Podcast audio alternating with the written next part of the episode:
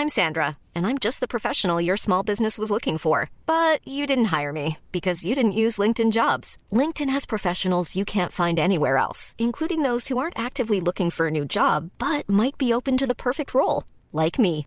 In a given month, over 70% of LinkedIn users don't visit other leading job sites. So if you're not looking on LinkedIn, you'll miss out on great candidates like Sandra. Start hiring professionals like a professional. Post your free job on linkedin.com/people today. Nous sommes en guerre. Moi, moi, je, personnellement, je m'étouffe. Accélère Accélère Ils sont aux ordres du pognon Faut laisser la star tranquille. Salut, c'est Hugo, j'espère que vous allez bien. Gros programme, comme chaque jour, on est parti pour un nouveau résumé de l'actualité en moins de 10 minutes.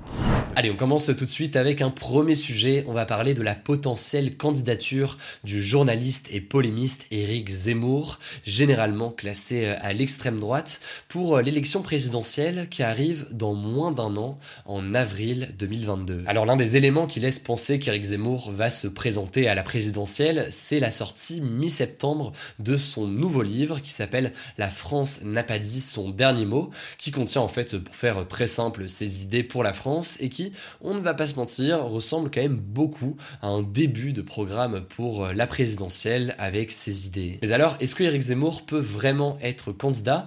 Eh bien, c'est quand même important de mentionner que pour être candidat à la présidentielle, faut en effet remplir plusieurs conditions et il y a deux trois de ces conditions qui peuvent potentiellement poser problème à Éric Zemmour.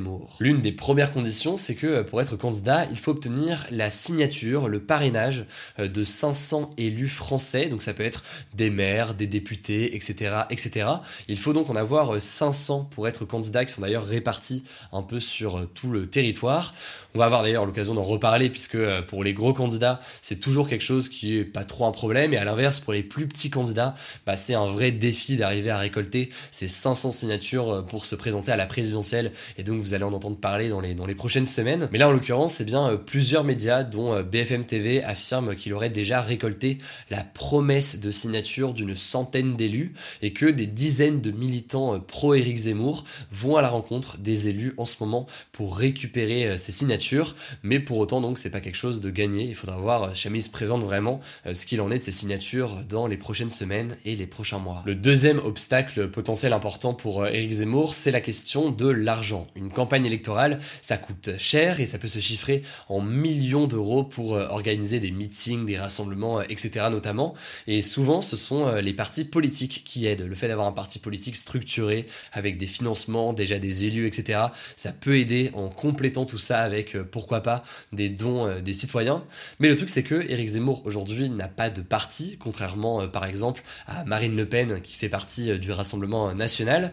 Et donc, ça peut éventuellement lui poser problème en termes d'argent et en termes de structuration et d'organisation. Après, pour nuancer, ça reste quand même possible. Et d'ailleurs, par exemple, Emmanuel Macron n'avait pas de parti euh, à l'époque. Il avait créé son propre mouvement, le mouvement En Marche, et avait euh, récolté de l'argent pour faire campagne. Bref, sa candidature n'est pas encore officielle, mais en coulisses, tout est en train de s'organiser visiblement pour que ce soit potentiellement le cas. En fait, selon certains, il attendrait de terminer la promotion de son livre pour pouvoir ensuite se déclarer euh, officiellement candidat et quitter à ce moment-là son poste de chroniqueur à CNews, puisque légalement, il ne peut pas cumuler le poste comme ça de chroniqueur sur une chaîne de télévision et de candidat à la présidentielle. En tout cas, ce qui est sûr, c'est que sa candidature n'est pas vue d'un très bon oeil par euh, certains politiques, notamment à droite, du côté euh, du parti Les Républicains et du Rassemblement euh, National, qui ont peur que Zemmour vienne leur prendre des voix. L'impact d'une potentielle candidature d'Éric Zemmour est donc encore incertain, et on verra ce qu'il en est dans les prochains jours, s'il décide effectivement ou pas de se présenter euh, à la présidentielle.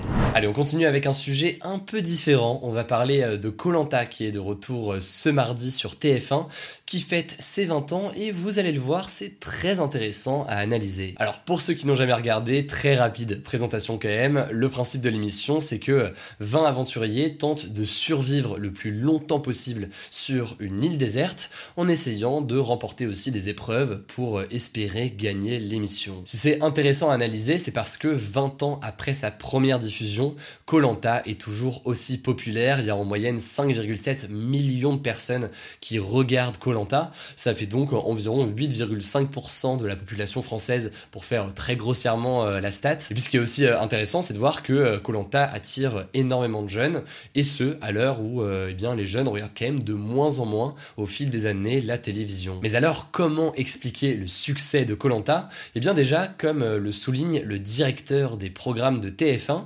Colanta recrée une sorte de micro-société sans filtre avec euh, des gens de différents horizons et du coup les spectateurs qui suivent euh, l'émission peuvent s'identifier ainsi à certains personnages puisqu'il y a différents personnages qui représentent peut-être différentes parties de la population au sein de l'émission. L'autre élément qui pourrait expliquer le succès de Colanta, c'est que c'est une émission qui arrive à rassembler des gens devant la télé en famille ou entre amis et euh, selon Philippe Nouchi, spécialiste des médias cité euh, notamment par le journal du dimanche, c'est finalement quelque chose qui est devenu assez rare aujourd'hui de se retrouver comme ça autour euh, d'un programme, puisque aujourd'hui on a tendance à avoir chacun son écran et suivre vraiment ce qui nous intéresse soi-même. Or là, c'est donc tout l'inverse tout le monde regarde et euh, on en parle, soit entre amis, euh, en famille, ou alors euh, directement sur les réseaux sociaux. En tout cas, ce qui illustre le succès, c'est le grand nombre de candidatures reçues chaque année par la production pour participer à cette aventure. Il y a entre 20 000 et 30 000 personnes qui postulent chaque année, et à la fin, il y a seulement 20 candidats qui sont gardés. D'ailleurs, pour l'anecdote, la production retient généralement uniquement des dossiers de gens qui candidatent depuis plusieurs années, et donc qui tentent année après année et du coup, pour convaincre les casteurs, certains euh, n'hésitent pas à faire preuve d'un peu d'inventivité. Et donc ça donne lieu à certaines personnes un peu plus euh, motivées, originales que d'autres. Euh, par exemple, Sam, donc un candidat de Colanta, qui lorsqu'il avait postulé, avait fait du feu dans le hall de l'hôtel pendant le processus de sélection. Bref, en 20 ans, Colanta est devenu un véritable phénomène et donc ça me semblait assez intéressant à analyser aujourd'hui. Et d'ailleurs, cette question du succès de Colanta, ça fait écho à un livre que j'ai lu il y a bah, ce week-end en fait, qui s'appelle Télé-réalité c'est un roman d'Aurélien Bélanger et euh, c'est un livre, un roman qui devrait vous intéresser si jamais bah, justement cette question euh, de la télé-réalité, du monde de la télévision euh, vous intrigue ou vous intéresse.